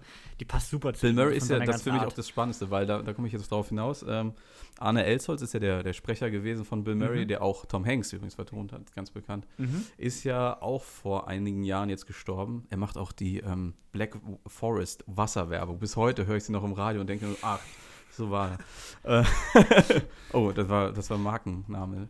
Ähm, oh, das ist okay. Ja, ist okay. Black Forest. Wir dürfen nur keine Werbung für Spotify-Konkurrenz machen, das geht schon. Also, ja. Und ähm, seitdem er halt gestorben ist und ich so die ersten Bill Murray-Filme ohne Arne Elsholz gesehen habe, schwierig, ne? Das ist, äh, Bill Murray ist für mich ja so der, der Hero, der Schauspieler, wirklich, den ich irgendwie am, am meisten irgendwie äh, ja, feier. Und deswegen war für mich ganz früh klar, wenn du jetzt Ghostbusters guckst, dann in OV. Okay. Und deswegen bin ich aber gespannt. Dienstag gucke ich ihn dann in, in Deutsch, wie es funktioniert. Wenn du sagst, es, es klappt, dann bin ich gespannt. Ich also ich fand es passte super. Also natürlich hat man gemerkt, dass es eine andere Stimme ist, aber ich finde, die trifft sie immer noch genauso gut wie früher. Ja. Also da hat ja. man ein gutes Casting ja. betrieben. Sehr gut. Weil auch die Stimme von Dan Aykroyd ne, ähm, auch gewechselt hat. Der Sprecher, der auch Sylvester Stallone gesprochen hat, ist, glaube ich, auch nicht mehr im mhm. Business. Ja, das stimmt. Also das mit Dan Aykroyd, das müsste stimmen. Das kam mir auch anders vor. Also ich weiß auf jeden Fall, dass der, der jetzt äh, Bill Murray gesprochen hat, das ist definitiv der, der auch Woody Harrelson spricht. Ja, genau, das stimmt. Ja. Und ich finde, die Stimme, die ist schon sehr nah dran. Also das trifft es echt gut. Also da hat man Ja, Woody Harrelson, ich habe letztens Zombieland 2 geguckt. Äh, ja, habe ihn auch auf Deutsch geguckt. Da war ich, fand ich gut. Hat gepasst. Ja. Deswegen, das finde ich, das, das haben sie gut gecastet. Ja. Aber, aber der spricht, glaube ich, auch Jason Statham mal nicht. Also der spricht so einiges, der Typ. Krass. Das müsste, wie heißt denn der? Ähm, ähm, Thomas, Thomas. Thomas irgendwas. Thomas Gottschalk. um Gottes Willen. da, Thomas, Thomas Nero Wolf ist das. Hm. Hat 1675 Sprechrollen äh, laut Synchronkartei gesprochen. Also Vollzeit. Würde ich auch mal sagen. Nicht so auf 450 Euro Basis, nein. Ja. Gut. Ja, ja, dann würde ich sagen, so viel zum Thema Ghostbusters. Ja. Und jetzt äh, kommen wir. Danke, dann, Rico. Ja, danke, Rico, erstmal ja. für, äh, fürs Dasein. Auf jeden Fall. Und, was man noch dringend erwähnen muss, für die äh, musikalische Untermalung, denn äh, die stammt auch von Rico, ja. die ihr hier im Podcast an allen möglichen Stellen zu hören bekommt.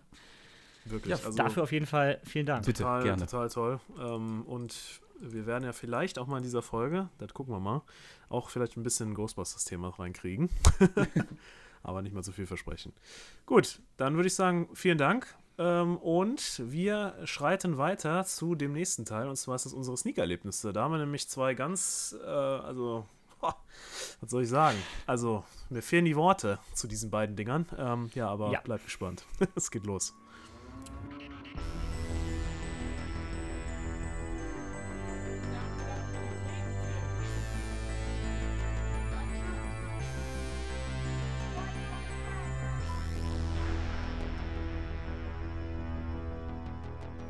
Ja, damit kommen wir zu den äh, Sneak-Erlebnissen der Woche. Hier werden sich jetzt nun zwei absolute Vollkatastrophen die Hand geben.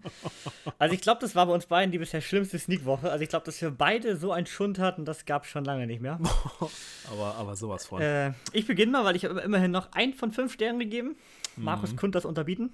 Ja. Ich habe das schwarze Quadrat gesehen. Ein äh, deutscher Film, äh, gefördert von allen möglichen Filmförderfonds und Arte. Äh, ist eine absolute Fremdschämen-Vollkatastrophe. Also es geht im Grunde um zwei äh, Diebe. Äh, beides etwas, äh, naja, einer von etwas älterer her und der andere, ähm, ja, so mittelalt. Und die klauen Gemälde. Es ist ein schwarzes Quadrat, kostet wohl 60 Millionen Cash. Und die sollen das auf dem Kreuzfahrtschiff übergeben. Um da drauf zu kommen, müssen sie erstmal zwei äh, Leute überfallen, um da zwei Tickets zu kommen. Ganz blöderweise waren das leider die Darsteller für die Show an Bord. Und zwar, das waren David Bowie und Elvis.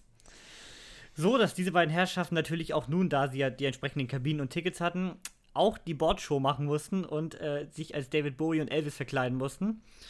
Natürlich hat man für den David Bowie-Darsteller einen etwas ähm, korpulenteren Darsteller genommen, damit man ja ganz viele Witze auch noch in der Kategorie bringen kann. Das oh. sieht bei deutschen oh. Filmen und wo wir eben beim Thema waren, bei Melissa McCarthy-Filmen auch immer super. Ähm, und Elvis, der äh, ist so genommen, dass er von der Statur immerhin passt und der kann auch singen, David Bowie nicht. Das wird auch den ganzen Film halt so durchgezogen. Und, aber eigentlich geht es ja um die Bilder, die aber nur die Hälfte des Films eine Rolle spielen, weil den Rest macht man David Bowie und Elvis-Witze. Äh, das Bild wird ziemlich schnell am Anfang geklaut und dann möchten sie es fälschen, weil die brauchen das ja. Dann wird ein neues Bild angefertigt. Leider ist die Farbe zu weiß. Dann kann man natürlich mal da reinpinkeln, weil dann wird die ein bisschen gelber. Oh. Weil das Bild ist ja alt. Äh, also ah. absolute Katastrophe. Also ganz oh. viel so deutscher Pipi-Kaka-Humor. Das finde ich ist leider in deutschen Filmen auch ganz oft so. So diese Richtung. So diese stumpfen, gar nicht unbedingt versauten Witze, aber so ganz flache. Ja. Ach, es ist so ein ganz eigenes Genre für sich, finde ich, deutsche ja. Komödien. Ja, ja. Naja, später ist noch eine kurze Kampfszene, da wird dem einen die Brustwarze abgebissen, da denke ich mir auch schon im Kinosaal, oh. warum? Warum? Er hätte so viel machen können. Warum? Oh. Warum ein Stern, fragt ihr euch jetzt. Äh, in, in der letzten halben Stunde wird der Film so zu Slapstick und völlig überzogen, dass er zum absoluten Trash-Film mutiert und dadurch tatsächlich ähm, schon wieder fast lustig war. Also weil er so schlecht war, dass es schon wieder witzig ist. Also am Ende ist, äh, ist da so ein bisschen sehr viel Trouble und Action und Durcheinander. Es, die Bilder werden auch immer mehr irgendwie. Und das ist, war tatsächlich echt schon teilweise ganz witzig. Also weil er schon wieder so überzogen war, der Film sich gar nicht mehr ernst nimmt, da guckt man ein bisschen Spaß haben, wenn man den Film schon abgehakt hat. Mhm. Deswegen war es immerhin noch ein Stern. Bei uns, wie gesagt, muss man die Filme ja nach dem Film im Kino immer bewerten. Äh, ich würde sagen, so 10 bis 15 Tickets lagen im grünen Eimer. Und da fragt man sich immer, welchen Film habt ihr gesehen? Das kann doch nicht wahr sein. Genau wegen solchen Leuten äh, wird sowas immer noch gedreht. Also Wahnsinn. Also wirklich, das Ding war wirklich schlimm. Ich, also ich bin ja, ich habe auch hab gar Angst. nicht so Probleme mit deutschen Filmen. Also ich habe auch von äh, Arte war auch so eine Mischung aus Komödie und Drama. Das war Tubab, den habe ich im Sommer in der Sneak gesehen. War so eine Flüchtlingsstory und der sollte abgeschoben werden und äh, hat dann seinen besten Kumpel geheiratet, damit er sagt, er bleibt hier. Äh, auch so ein bisschen Komödie, so ein bisschen Drama, so ein bisschen von beiden. Der war super. Also es heißt ja nicht immer, ich habe keinen grundsätzlichen Hass gegen deutschen Film. Aber gerade so diese deutschen, ich sag mal Mainstream-Komödien haben immer so einen Humor, der ist immer der gleiche, der ist immer flach, die Story ist immer Schema F, es gibt immer noch so eine Love-Story mit drin, die immer vorhersehbar ist. Ah, also schwierig, schwierig. Also wenn ihr den in der Sneak bekommt, geht, solange ihr noch könnt. So, da sind wir wieder bei meinem Angstproblem jetzt. Wo man sagen, Markus kann ihn noch bekommen. Ich, f- ich fühle ihn. Ich fühle Mittwoch, fühle ich mich da reingehen. Angst, Schweiß auf der Stirn. Die Leute gucken mich an, was ist los, Markus? Ja, ihr habt keine Ahnung, was da kommt. Das schwarze Habt Quadrat. ihr wahrscheinlich den Podcast gehört, ja? Dann wüsstet Ja. ihr, was da kommt. Mhm. Ich habe richtig Angst, den kriegen wir nämlich. Der steht nämlich bei uns Platz 1 die ganze Zeit. Und der Film möchte halt immer ganz viel, äh, also ganz viel sein. Also der tut so, als wäre er ganz klug, der Film. So mit äh, Verschwörungen und die einen haben dann plötzlich das Bild und dann hat es der andere und dann weiß man nicht, wo es ist. Also der Film, auf der Nil, möchte oder? vom Drehbuch, ja, der Film möchte vom Drehbuch her ganz viel sein. Äh, aber es ist er halt nicht. Tja, das ist ja manchmal bei vielen Filmen so. Gut, jetzt habe ich ja auf dem Schirm äh, den Film, also ich kann mich darauf vorbereiten. Worauf ich mich nicht vorbereiten konnte, um eine treffende Überleitung hier an dieser Stelle zu machen, ist Benedetta. Meine Sneak von letzter Woche. Kevin, welchen Film gebe ich einen halben Stern?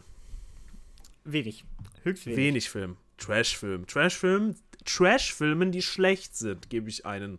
Sonst kriegen die kriegen einen halben. Sonst kriegen die einen. Ja? So. Benedetta hat von mir einen halben Stern bekommen. Da fragt ihr euch zu Recht, warum ein halber Stern?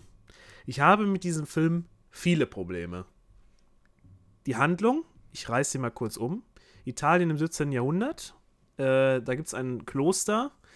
Ähm, und in dieses Kloster, muss sich da immer diese Zeit damals versetzen, dort ähm, war es ja ein Ziel von vielen jungen äh, Kindern oder von Familien, ihre Kinder, Mädchen in dieses Kloster zu kriegen. So, und ähm, diese Novizin, die dann da beginnt, äh, Benedetta Carlini heißt sie, ähm, hat dann über den ganzen Film hinweg auf einmal so, ähm, also sie, sie fängt natürlich erst, erst klein an, aber damals ist sie schon ein bisschen abgedreht und dann, dann hat die die ganze Zeit so, ähm, äh, wie nennt man das denn, Erlebnisse oder so? Also auf jeden Fall äh, hat sie eine besondere Verbindung zu Jesus. Und, und es passieren so Wunder, sagen wir mal so, auf einmal und keiner kann sich die erklären, keiner weiß, macht es selber oder, oder passiert das einfach so, wirklich. Und ähm, dann fängt man an, sie zu verehren, dann bekommt sie, also sie wird so, kriegt so einen Heiligenstatus da, wird dann quasi so die Chefin von dem Kloster. Und ähm, ja, also es bleibt immer die Frage offen, äh, ist, spielt sie das nur oder ähm, passiert das wirklich? So. Das ist die eine Geschichte. Da können wir ja noch sagen, ist okay. Wo ich aber das große Problem mit habe, ist, wie das dargestellt ist. Das ist eine große Komponente in diesem Film, ist die ähm, Machtausübung von dieser Frau, von dieser Novizin, auf eine Mitanwerberin, ähm, also eine Mitnovizin in diesem, in diesem Kloster. Und äh, dass es eine lesbische Liebesaffäre dann, die zwischen den beiden gibt. So. Und ähm, die Ausführung davon ist in einer Art und Weise, wie ich das in keinem bisherigen Film überhaupt gesehen habe, geschweige denn in einem Kinofilm. Das ist ähm, ein, meiner Meinung nach, schon fast kein Softporno mehr. Das ist ähm, schwere Kost. Also es ist, ist heftig. Also die schieben sich da Sachen rein, man sieht, wird voll gezeigt und ich, ich also ich, ich, es gibt sicher Leute, die sowas feiern, ist ein französischer Film, ähm, vielleicht äh, leben die da ein anderes Kulturgenre, ich weiß es nicht. Ich finde es im absolut daneben und absolut nicht, also nicht treffend, plus die, die Geschichte, die da drumherum erzählt wird, ist äh, ins Lächerliche gezogen zum Teil, ist, also es ist, es ist einfach nur sowas von schlecht. Also wenn man, wenn man, wenn man irgendwelche äh, Ahnung hat von guten Filmen, kann man sowas nicht, also man kann sowas nicht mal unter diesem Gesichtspunkt, was er da, was er da darstellen will, äh, irgendwie als gut betrachten. Das ist einfach nur, einfach nur Schund. Also ähm, ich war ja mit, mit ähm, einem Kumpel und meiner Freundin war ich da drin. Meine Freundin, die ist ähm, nach einer Stunde, die konnte es vom Fremdstehen nicht mehr aushalten. Sie ist aufgestanden, ist rausgegangen. Ähm, ich habe 4,50 Euro bezahlt, mein, mein Freund auch, deswegen haben wir gesagt, komm, wir bleiben da jetzt drin sitzen. Und ich möchte kurz mal eingrätschen. Ja. Äh, deine Freundin konnte nicht nach Hause fahren. Sie hat im Foyer ja. Netflix geguckt. Also sie fand es so schlimm, dass sie lieber sich im Foyer auf dem Handy Netflix Ganz genau. angeguckt genau. hat, anstatt ja. im Kino zu bleiben. Das müsst ihr euch mal vorstellen. Also es ist, es ist so schwer zu ertragen, dass ich wirklich nicht wusste, wohin mit meinen Augen. Also es ist, es ist unangenehm. Es ist absolut, also allein die Szene, äh, wo die Novizin diese Benedetta fragt, die gerade neu da gekommen ist, fragt sie so, Benedetta, wo kann man denn hier scheißen gehen? So, und dann gehen die zusammen, äh, setzen sie sich äh, auf diese äh, mittelalterliche Toiletten nebeneinander und dann hört man, wie sie furzt und wie das Ploppen von der Scheiße unten ins Wasser fällt. Und, und dann, oh, ist das, ist das gut. Also ich, ich, sowas muss man nicht zeigen. Also ich, ich, ich weiß nicht, wie ihr das seht, aber ich finde sowas, also der, der Film ist Fremdschämen auf einem neuen Level. Neues Level. Und, und wenn ich also danach habe ich ja erst gehört, was das für ein Regisseur ist, dass er halt, was der, was der, was der schon alles gemacht hat für Filme. Dazu, ne? dazu will ich das gerne mal was einwerfen. Ja, hau mal raus, Kevin. Also äh, ich habe den Film ja tatsächlich auf der Watchlist, äh, da ich großer Paul Verhoeven-Fan bin. Ich würde ja. fast sagen, es gehört zu meinen Lieblingsregisseuren. Oh, also für die Leute hier, die nicht so da drin sind, der hat Robocop gemacht, Total Recall, Starship Troopers, äh, Showgirls, Basic Instinct, also viele große Dinger. Ja. Ähm, und man muss ja sagen, also was du gerade so erzählt hast, größtenteils, bis auf jetzt ein paar, paar Kleinigkeiten, mhm. klingt das schon sehr nach einem Paul Verhoeven-Film. Ich meine, er hat ja schon immer so einen gewissen Trash-Vibe drin gehabt. Also ein Starship ja. Troopers, der nimmt sich auch nicht ernst, so überhaupt nicht. Und der übertreibt auch völlig. Und sexuelle Darstellung hat Paul Verhoeven auch in jedem Film sehr explizit und sehr viel. So ist es ja nicht. Oder nicht in jedem, aber auch in Total mhm. Recall zum Beispiel sieht man schon sehr viel, sehr oft. Mhm. Ähm, aber äh, ich bin mal gespannt. Also, ich würde jetzt für den persönlich jetzt nicht Geld ausgeben, aber ich würde ihn tatsächlich gerne mal sneaken. Also, gerade nach deinen Berichten, gerade weil die sich so beißen mit zwei anderen Leuten, die ich bei, denen ich bei Letterbox folge, die alle 3,5 gegeben haben mhm. und der auch einen 3,3er Schnitt hat. Also, würde mich gerne mal interessieren, ähm, also ich kann, ich, ich gebe dir recht, Kevin. Wie du sagst, es gibt Leute, die schmeißen auch bei so einem schwarzen Quadratfilm da noch das Ding in den grünen Pott. ähm, das, ist das ist es, so was ist es auch bei dem Film. Ich bin mir da ganz sicher, ich bin ganz sicher, ich habe da einen anderen Geschmack, aber wenn ich ein, wenn man nicht Paul Höfen, Verhöfen, wie heißt der Paul? Verhöfen, ja. Verhöfen. Wenn man nicht Fan von ihm ist, vielleicht diesen Stil mag und wenn man nicht vielleicht so eine ähm, lesb lesbische, also alles mittlerweile, wo, so Aspekte ja drin sind, die feiern die Leute ja ohne Ende, wenn man sowas vielleicht nicht unbedingt so im expliziten Haupt, als Hauptmittelpunkt eines Films möchte, dann ist man äh, wahrscheinlich hier an der falschen Adresse. Kann ich nur sagen, man Leute. Muss ja auch also bedenken, alles, was ich gerade erwähnt habe, sind alles Science-Fiction-Filme, ne? Also das ist natürlich eigentlich auch gar nicht sein Genre. Also nee. muss ja sagen, alles, was ich gerade meinte, Robocop, Total Recall, ja, ja, ja das passt ja gar nicht rein. Der passt da gar nicht rein, Benedetta. Passt da nicht rein. Und, und das ist auch der Punkt an der Sache. Ich finde, der passt nicht, der Film. Der ist, der ist in sich, ähm, der will, ich weiß nicht, was er ausdrücken will, er bringt es nicht rüber. Er, äh, man regt sich so über diese, also ich reg mich so über diese Szenen auf, dass, der, dass das alles überwiegt. Und wenn ihr euch den anschaut, zwei Stunden Szenen, es Boah, ist eine pure, ist lang, ne? es ist eine pure Folter. Also er zeigt ähm, äh, Brutalität, also wirklich explizit. Also der zeigt das wirklich alles.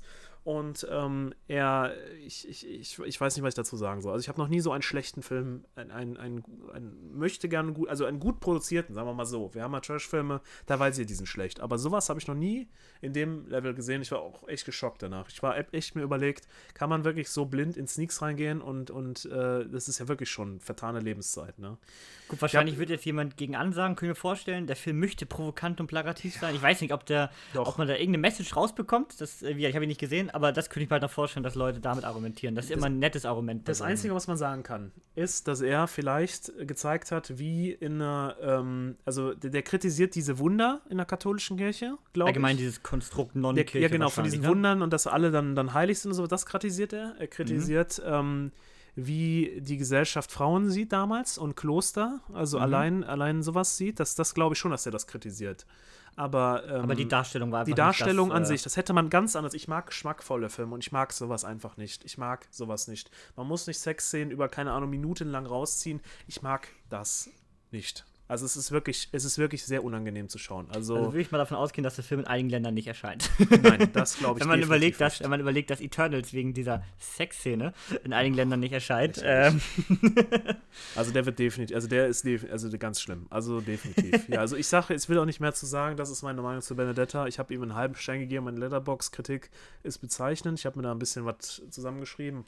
Ähm, das ist aber auch meine ehrliche Meinung dazu. Wie gesagt, ist meine Meinung. Ja, Ihr könnt okay. eine andere Meinung sein, nur seid gewarnt, das ist kein normaler Film, den man mal gerade schauen kann. Ne? Ja, wir und haben der Trailer, ja beide Mittwoch, sagen, mit, Mittwochnacht äh, sehr gerne geschrieben und uns sehr aufgeregt bei. Ja, ich musste, ich, auch, ich musste erstmal Worte loswerden, das war. Ja, ja, das ist, ist, halt einfach so. Aber der Trailer, will ich noch mal ganz kurz sagen. Wenn ihr den Trailer gesehen habt, der ist nicht der Film. Der spielt was, der, der spielt einen ganz anderen, meiner Meinung nach drückt er was ganz anderes aus als was der Film im Endeffekt ist. Also der, der, ich habe den Trailer ja vorher mal einmal gesehen gehabt. Der, der lief mal so bei Kinocheck, ist der mir mal drüber geflogen. Ja, und äh, da habe ich den ja auch wahrgenommen und der, der, der, der stellt was anderes dar, als was der Film ist. Der ist ein bisschen miss, miss, misleading, würde man auf Englisch sagen. Der leitet einen in eine falsche Richtung. So. Okay. Ja? Genau. Ja, also ähm, zwei ganz schlimme Filme die Woche. Ich tat wirklich weh. Ich hoffe, nächste Woche kommt endlich bei uns Gunpowder Milkshake. Ich warte da immer noch drauf. Ich will den sehen. Ne? Ich will den endlich in der Sneak haben. Ne? Aber ich denke, es wird das schwarze Quadrat werden. Kann gut sein. Das, dazu würde ich jetzt einmal noch zu einer kleinen Sache kommen. Das ja. weiß Markus gar nicht, weil ich es nicht ins Skript geschrieben habe. Ähm, ich würde nämlich jetzt immer gerne nach den Sneaks, weil es ja auch passt, weil wir meist drüber sprechen, was jetzt in nächster Zeit startet, immer einmal kurz äh, erwähnen, was in der nächsten Woche überhaupt im Kino startet. Denn ah. ähm, die nächste Woche ist tatsächlich sehr äh, dünn besetzt. Wir haben nämlich als größten Film äh, den neuen Resident Evil, äh, Welcome to Raccoon City. Aha. Soll sich ja angeblich ups, sorry, soll sich angeblich deutlich näher an den Spielen orientieren. Ja. Ähm, äh, ich fand der Trailer sah ein bisschen trashig aus, aber ähm, das Gute ist schon mal, Milo Jovovich und ihr äh, hochgeliebter Mann sind nicht dabei.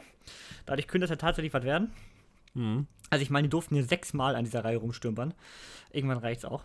Äh, jetzt haben sie Monster, Monster, Monster Hunter völlig zerstört und äh, ich weiß auch nicht, wer denen immer noch Geld in die Hand gibt. Das ist für mich unglaublich.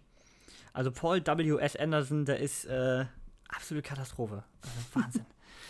naja, jedenfalls könnte endlich mal ein guter Resident Evil nächste Woche kommen. Dann starten äh, zwei Sneaks, die wir jetzt schon hatten in der nächsten Woche. Äh, à la carte, Freiheit geht durch den Magen. Und das Schwarze Quadrat starten beide am nächsten Donnerstag in den deutschen Kinos. Und äh, Respect startet noch. Der erste Film, der so in Richtung der nächsten Oscar-Verleihung geht. Mhm. Und zwar ist das die Biografie über äh, Aretha Franklin die Soul-Sängerin mit Jennifer Hudson und Forrest Whitaker in den Hauptrollen.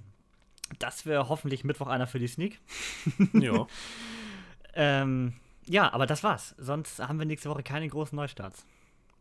Genau. Vielleicht kommt das ja auch Ghostbusters zugute. Ja, können wir mal gucken, ne? Die Woche danach ist nämlich wieder groß besetzt. Also, das ist mal eine Woche ein bisschen Luft und dann geht das wieder groß weiter. Ja, und dann würde ich sagen, kommen wir damit zur ähm, Trash-Perle der Woche. Oh ja. Oh ja.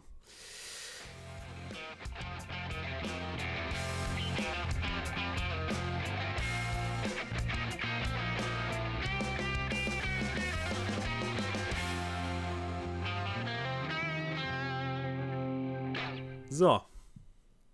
Da sind wir. Trash-Film der Woche, meine Freunde. Und wir haben heute. Oh, es tut schon fast weh, das zu sagen. Eigentlich keinen richtigen Trash-Film. Ich würde eigentlich sagen, es ist ah, ja. ein. Ja, ist schwierig zu sagen. Ist es jetzt ein Trash-Film? Wollten sie den als Trash-Film machen? Ist es einer geworden? Auf jeden Fall haben wir heute Sky Sharks, meine Freunde. Sky Sharks, ein deutscher Film. Hat aber, glaube ich, nicht viel mit anderen deutschen Filmen, zu unseren Dingern zu tun. Ähm, das ist keine Komödie. Das ist ein Ernst. Ne, ist kein Ernst. Das ist ja kein. Was ist das für ein Film? Es ähm, geht um Zombies es und geht Haie. um also ich sag mal so, es geht in der Arktis, äh, entdecken Wissenschaftler, ist noch nie passiert, ne? Entdecken Wissenschaftler ein Kriegsschiff aus dem Zweiten Weltkrieg und äh, ich, kann, ich kann da nicht ernst bleiben. Und äh, dieses äh, Kriegsschiff enthält die gefährlichen Reichsflughaie. Ja, das richtig verstanden. Das sind raketenbetriebene äh, Haie, die durch die Luft fliegen. Ja, das ist quasi wie, wie, wie riesige Flugzeuge. Und ähm, natürlich äh, gleichzeitig auch noch eine äh, Zombie-Armee beherbergen. Und ähm, ja, ist, ist, ich, ich, ja, was soll man dazu noch sagen? Das war es eigentlich auch schon. Also dieser, dieser, dieser Film, dieser Film, dieser Schund äh, ist ein Startup, also es ist quasi gegründet durch Crowdfunding. Oder? Also die ja. haben, ja, das ist dieser, dieses Sky Sharks Unternehmen und das ist also quasi komplett äh, finanziert von den Fans und ähm, über einen langen Zeitraum her. Ähm, und das ist äh, komplett deutsch, also es ist urdeutsch, Cast ist deutsch, die Idee kommt von Deutsch, das ist quasi ähm, ein Projekt, damit wollte man, glaube ich, schon einen äh, Iron Sky ich, man kann, man muss es erwähnen. Es ist einfach Iron Sky 2.0. Aber, aber schon, aber, aber halt mit dem Geld von Sharknado. Ja, ja genau. Also es ist nicht viel bei rumgekommen. Ich glaube 180.000 hatten die nur. Ähm, lass mich nicht lügen, aber ähm, zumindest haben sie daraus hin versucht, halt irgendwas zu bekommen. Und ähm, es spielen halt auch deutsche, deutsche, was heißt deutsche Größen damit, aber zumindest äh, bekannte Schauspieler aus dem deutschen Raum. Und zwar ähm, Eva Habermann, ne? Wie heißt das? Toll, ne? die gute Frau, äh, ist, ähm, ich, ja, spielt da eine Rolle. Ich, nackt.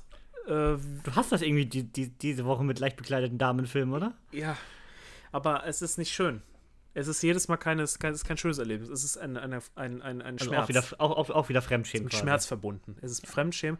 Also, Leute, wenn man hingeht und man, man startet einen Film, der, der einigermaßen lustig ist, also die besten Szenen kommen direkt am Anfang. Da kommt, die sitzen im Flugzeug, äh, ganz normal, es ist nicht normal, man merkt direkt, das ist ein komplett kranker Film, was, was da im Flugzeug für Konversationen laufen, wer da drin sitzt und was. Aber dann, dann geht eine Kamerablende ins Cockpit und dann schauen wir auf dieses, dieses, diesen Flightradar, also dieses Radar, dieses Flugradar, ja. Und dann, normalerweise kommt ja, wenn diese Sonase rumläuft, kommen da ja so Punkte. Da sind einfach kleine Haie gewesen. Ich habe mich, also das war, da habe ich, hab ich gelacht. Das, das, war wirklich witzig.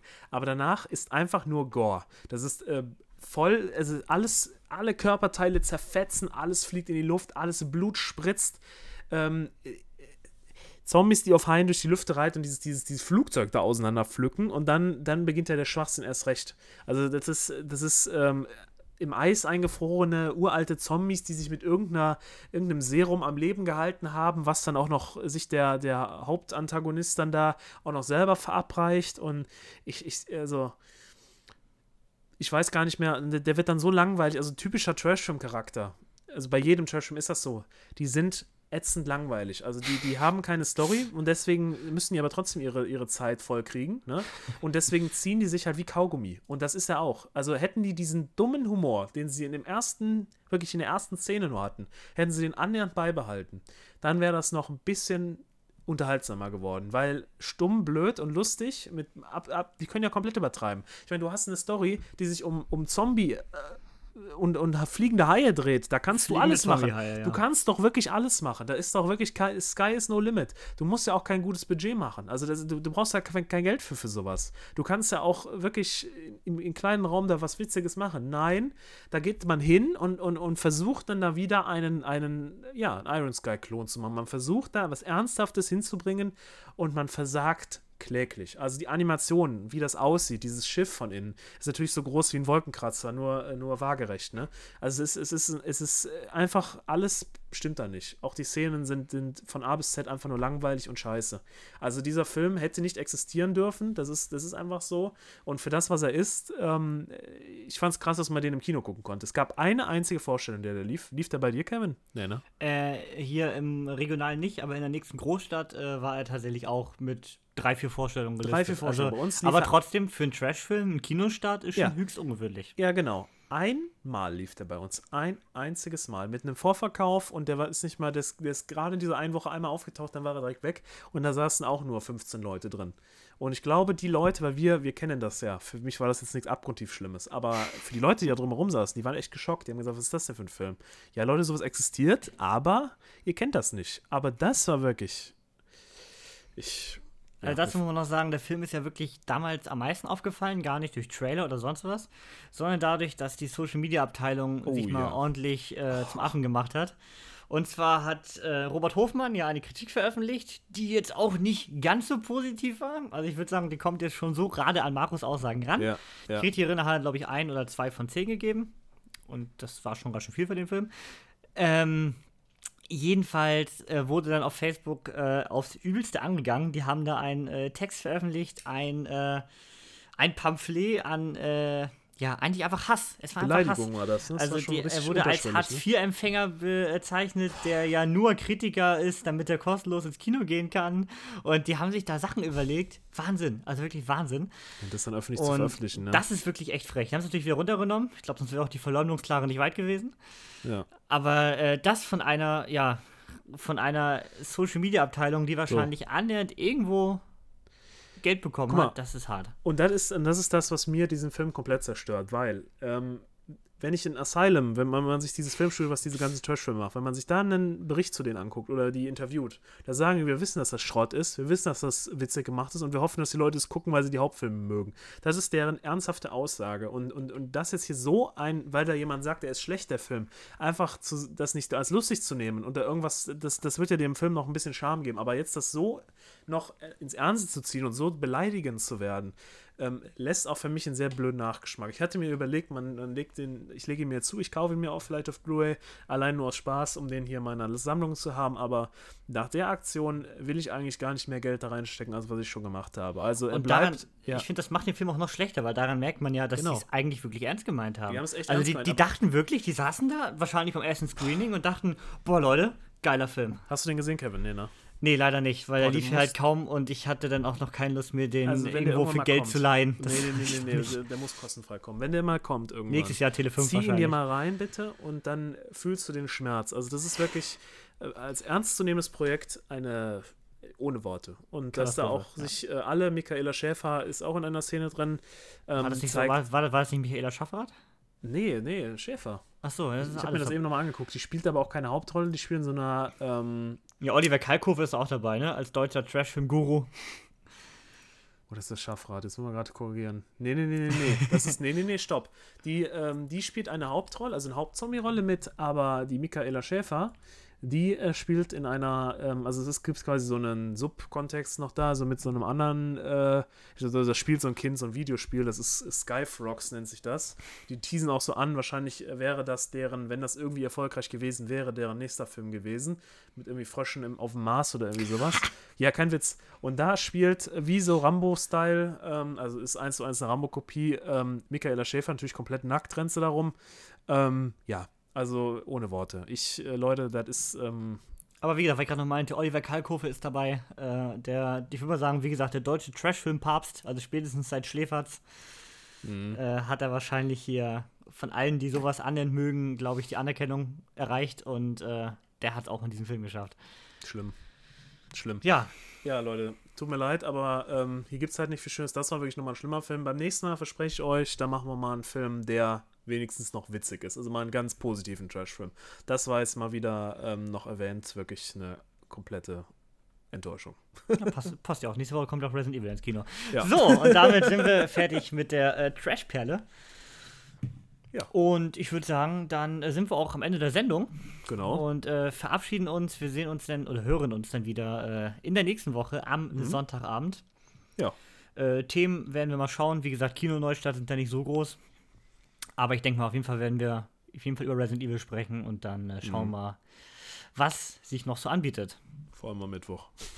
Hm? In der Sneaker. Und noch genau am Mittwoch, ja. Vielleicht darf das ich auch noch Benedetta schauen. Wir werden das sehen. Und ich das schwarze Quadrat. Genau. Gut. Okay, ja, denn, Leute, wie gesagt, äh, auf Spotify immer gerne folgen, immer gerne die Glocke aktivieren. Ja. Und dann wisst ihr auch in der nächsten Woche Bescheid, wenn es heißt Folge 3 von Nach dem Abspann. Tschüss.